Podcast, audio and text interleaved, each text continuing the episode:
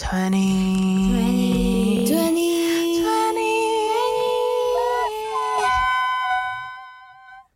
Hi, welcome to 20 Plus Matter. Welcome back to our special episode 2 of our internship edition. As usual, in this room we have Robyn. and Sabrina. Okay, so we are going to discuss a bit deeper on this episode about our internship.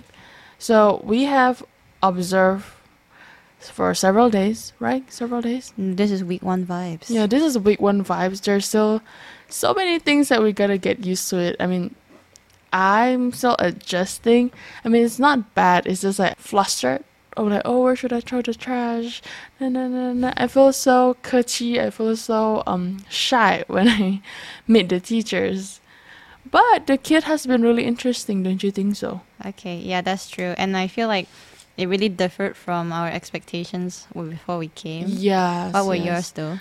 My expectation is because based on on my own preschool or daycare is that like there will be a lot of drawing. It'll be like more artsy, I would say. Mm-hmm. But I was surprised when I came in. Based on my observation, is like they play with puzzles and Rubik cube. Me, like I'm 23 years old and I still don't know how to solve a Rubik's cube. Can you imagine that? And they just do it's oh just like one color and you have to do this and they're the one that ended up teaching me.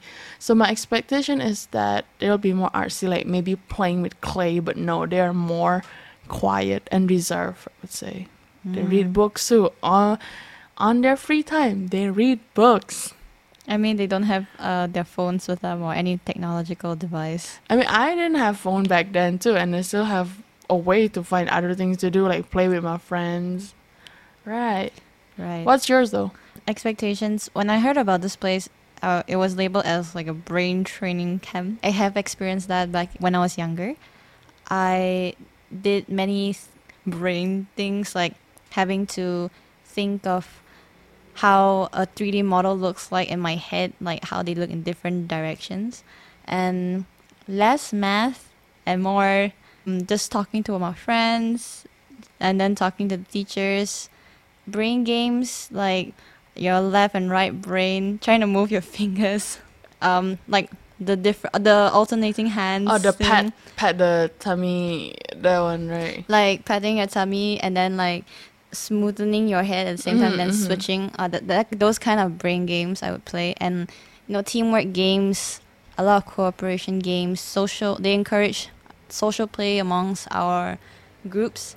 So coming here, definitely you can see that there are different cliques, different, social cliques. groups. Yeah, different social levels. Like I, s- based on my observation, I'm seeing three levels, three levels of kids. Even though, uh, their class is a bit different because like not everyone is like uh, year one, two, three. They can be like year one, two, four, six, To or five. fair, Yes, so they basically really mix it out. So based on my observation is we have the year one kids, which is the six year old kids. They're like uh really active, but I wouldn't say they're that active. They would just like play around at their table. You know, they're doing puzzles or like you know that Lego thing, but they're using a stick one. I'll, I call those the building blocks. Uh, uh, okay, yeah, the building blocks, and I was like, okay, that's creative because back then, in my country, we don't have that kind of game. Our game is more like entertaining. Maybe like you can read a magazine, but it's not like full of information or anything. Even when they're young, six year old, they start building blocks. They do puzzles, right? That's the year one. They just talk among their friends. And we have the year two. The year two, I would say the middle level.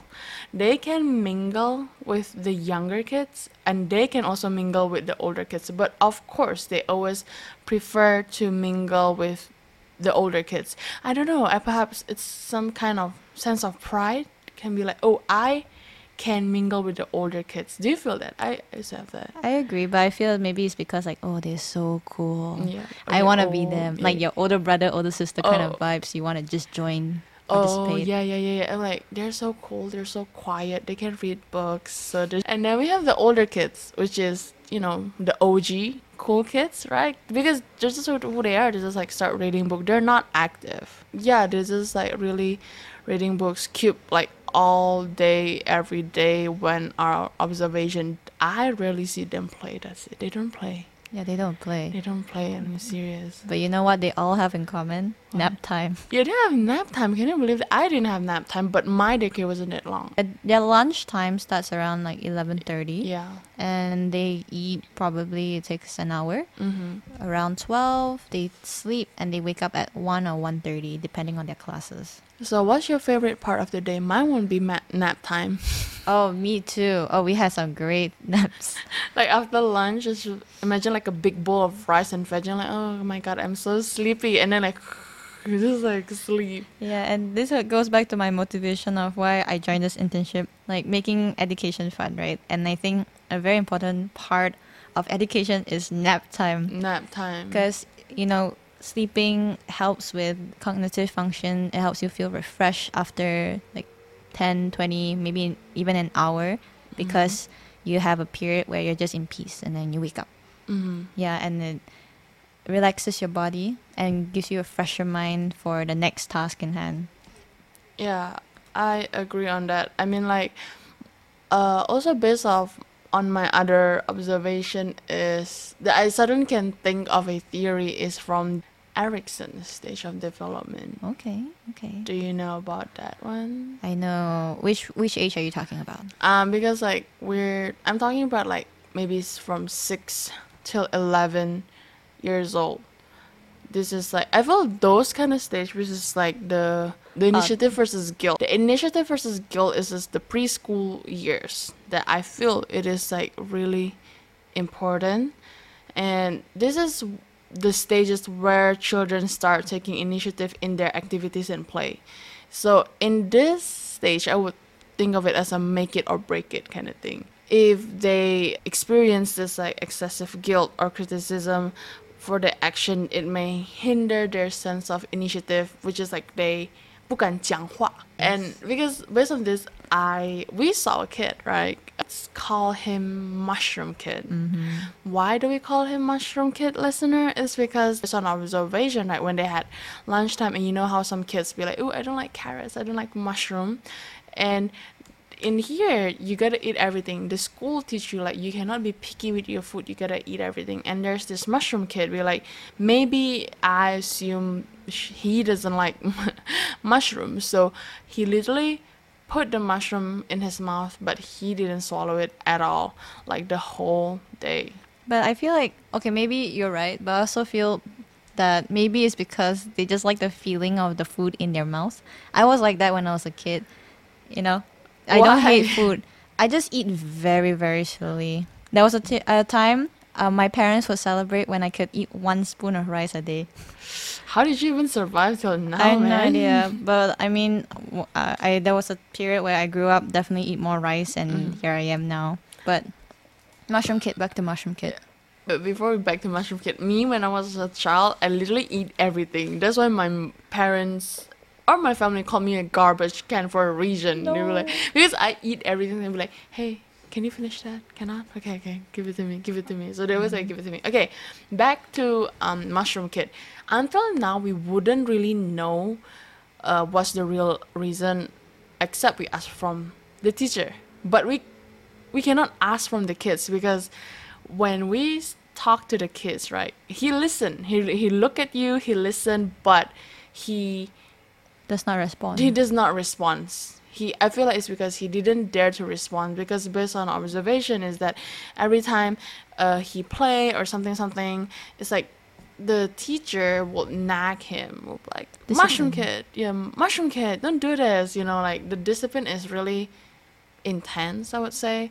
But it also depends on the kids because i noticed some kids is like even though they got discipline they forget it so fast really mm. fast but this mushroom kid is different because like if every day intensively you get discipline or getting yelled at it will kind of make you feel guilty it know? embraces the guilt part in Erikson's yes theory. yes And I find it very interesting that, you know, guilt is actually a learned emotion.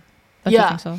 Oh my god. At such a young age. It's just a young age. Like can you imagine it? I feel like kids are not really a kid because they're like a baby adult if that makes sense. I mean, and I think your perspective is that at such a young age, they have to learn how to control and behave the way, quote unquote, the the authority expects them to. Yeah, th- like such a serious emotion because back then in my mind I was thinking a kid should just know oh what is happy, what is like something sad, something more simple instead of guilt or something or maybe like uh funny something like that. And when you say initiative, right, I can immediately think of kids asking the, you know, the iconic why. 为什么？为什么？你得为什么？Just like we come approach，为什么你要在这里？为什么你要做？哎，我们画画。 You know, one kid asked straight up asked me, 老师，为什么你的皮肤很黑？ I I did I responded accordingly, but I just got shocked in a, in in an instant because that was random. I mean, as an adult, would, what? But again, we gotta remember they're just kids. Their intention is pure because they really don't know, like, why is your. Curious. They're curious. They're curious. Why, for example, why is your skin is a bit chocolate? I would say, sexy. Thank you. Okay, and besides um, Erikson's initiative versus guilt, right? We can also see the stage four, which is industry versus inferiority, right? This is common among kids who are five to twelve years old in elementary school age. Mm-hmm. And at this time, they are able to uh, compare themselves with others, and they will either have the initiative to you know to do the best, to be the achiever or even an overachiever, or they might break again and become inferior, Mm-hmm. right? And like I feel when I s- hear about this stage, I can see that in the children who play Rubik's cube Yeah. the older kids. The older kids. And the one middle level kids. Yeah. KI. Ki. There's, Oh. there's a kid called Ki, and I can see that he's a very overachiever. Like one of them when uh, we were doing, we were in a math class, and apparently the teacher maybe already given him the same question, maybe like on the same year, like last year, right? And he's like, K, I was like, oh, 老师, I already did this. This is so easy. Give me something harder. Like again and again. But the teachers just like try to make like you're the same. You're in this level A, then everyone's gonna do level A. Hmm. It doesn't mean like you did level A already. You can go to level B. But I also have to comment that you know this teacher has to deal with different ages in one room. She has to Oh. deal like twenty kids. Yeah. I mean, for a homeroom, she has to deal with twenty kids at Mhm. age six to Mhm. twelve. Very different personalities, different stage in their lives, and in math class, again, it's a bit of a mix. Mm-hmm. So you know, the fact that they can just handle that well without bursting into you know any kind of negative emotion is Ooh. just kudos to those teachers. They're like the underrated superheroes. Yes, again, yeah, superheroes. I really don't know how they do it, how they handle those kids' emotion. We've been here for one week, and I'm already a bit overwhelmed with the kids. Imagine like maybe doing it for five years or been doing it for your whole life. I mean, if your motivation is that you love kids and you want to see them grow, then I guess that's the, the biggest, nicest thing to do for to contribute as a functioning member of society. Because again, I really, really think like being a teacher, other than just teaching them subject, school subject, discipline also is really important because they're such in an important year of their life. We're still again very flexible because you cannot. I mean, well, you can change it when you're mature, but when you're kid, right? You're still trying to learn.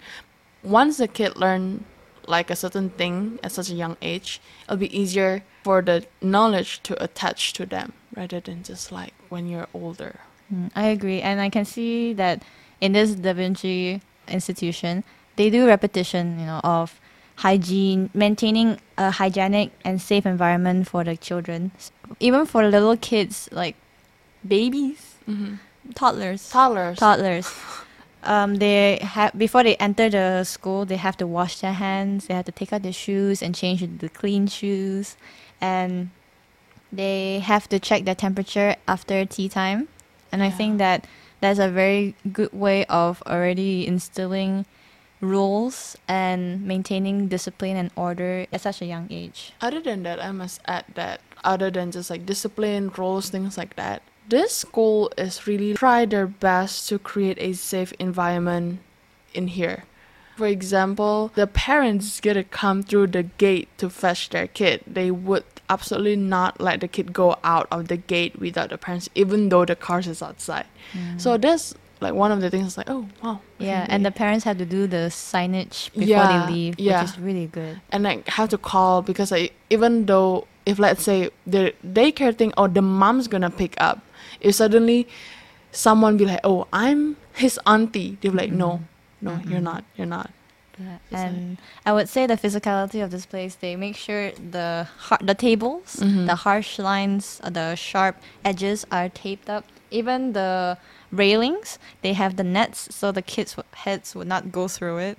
If you Uh, can tell. Oh, that's what the railings, are, uh, the net are for. Yeah, so they you know they won't put their heads because they can't fit through the net already, just for safety Uh, reasons. Uh, I never thought of that reason. Mm. It's just like okay, well, I guess it's for an aesthetic or Yeah. something, or like you won't mess up holding the rail. Yeah, and I can tell from the floor as well. They actually put styrofoam to soften the ground. Okay, so Because it's actually there are hard tiles underneath, and like, with the styrofoam, it softens. Soft, softer. Yeah, soft, softer. Overall, it's a really great place for them to just cultivate their sense of identity and cognitive development, right? And they also include so many activities like Mhm. dancing, yoga, and Mhm. we are observing the kids from six to twelve year olds, right? Mm-hmm. And we can see that even before class starts, the physical class, like the self defense, the dance, and the yoga, they will be cleaning up the space Mm-hmm. so they won't bump into any hard objects and they will space out so that nobody hits each other. And I think that's really, really amazing at such a young age to have such discipline. so far our observation has been great and i feel very lucky that we can have an internship in this daycare because i think being in a daycare or like preschool is really important because it can really help with their like cognitive development as a child you know it can enhance not only cognitive and also problem solving abilities. One of it is cognitive stimulation. Usually daycare environment will offer age appropriate cognitive stimulation such as puzzles you see, or the building blocks. Even chess, the Chinese even chess. chess. the chinese chess and the go you know like the black and white one but like yeah The checkers. Eh, and they know how to play the Chinese chess. It's like, oh, you do like this, this, this. I was like, how do I play this? How do I play this? Uh, yeah, it's cognitive stimulation, which can really help with the problem solving skills and social interaction and cooperative learning. Uh, I truly think like children engage in social interaction and can usually also play with their friends. It will kind of teach them on how not to and what to do usually when you're interacting with friends and also will enhance their curiosity and their love for learning Mm, they really love to read. they They re- really love to learn.